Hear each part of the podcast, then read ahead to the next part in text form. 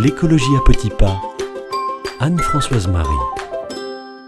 Et nous arrivons à notre dernier R, le cinquième de notre série.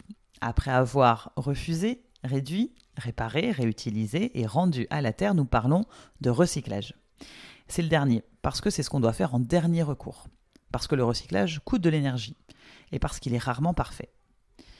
Mais tout de même, même en faisant beaucoup d'efforts, en achetant en vrac, en réparant nos objets, en réduisant nos achats, il nous reste quand même des déchets.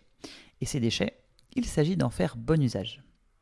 Depuis le début de l'année 2023, le tri des emballages est obligatoire partout en France.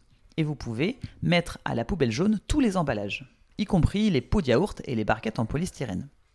Jetez-les dans les bacs jaunes, en vrac, sans sac.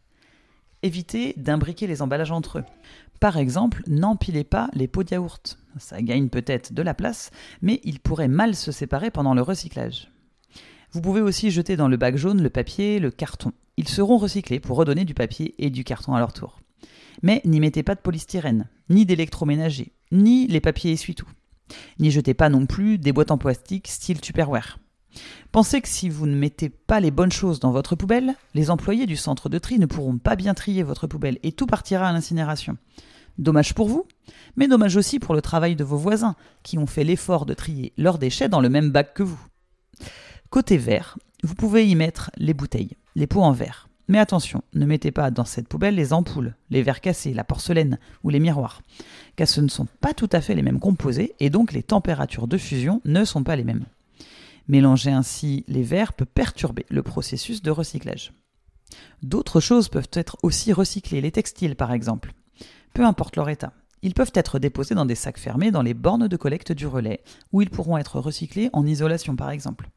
De même, les chaussures aussi peuvent être recyclées par les mêmes bornes de relais bien attachées par deux et déposées dans des sacs. Si vous avez un doute, consultez les consignes de tri que vous trouverez sur les sites internet des pouvoirs publics. Et si vraiment vous n'êtes pas sûr, préférez jeter dans votre poubelle ménagère plutôt que de faire une erreur dans votre poubelle de recyclage.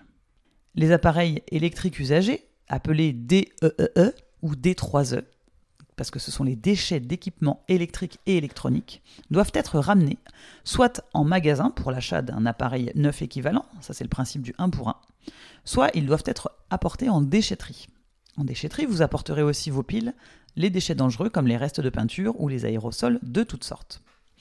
Les huiles également doivent être rapportées en déchetterie, les huiles mécaniques, mais aussi les huiles de cuisine qui ne peuvent pas être jetées dans les canalisations, car elles pourraient les boucher.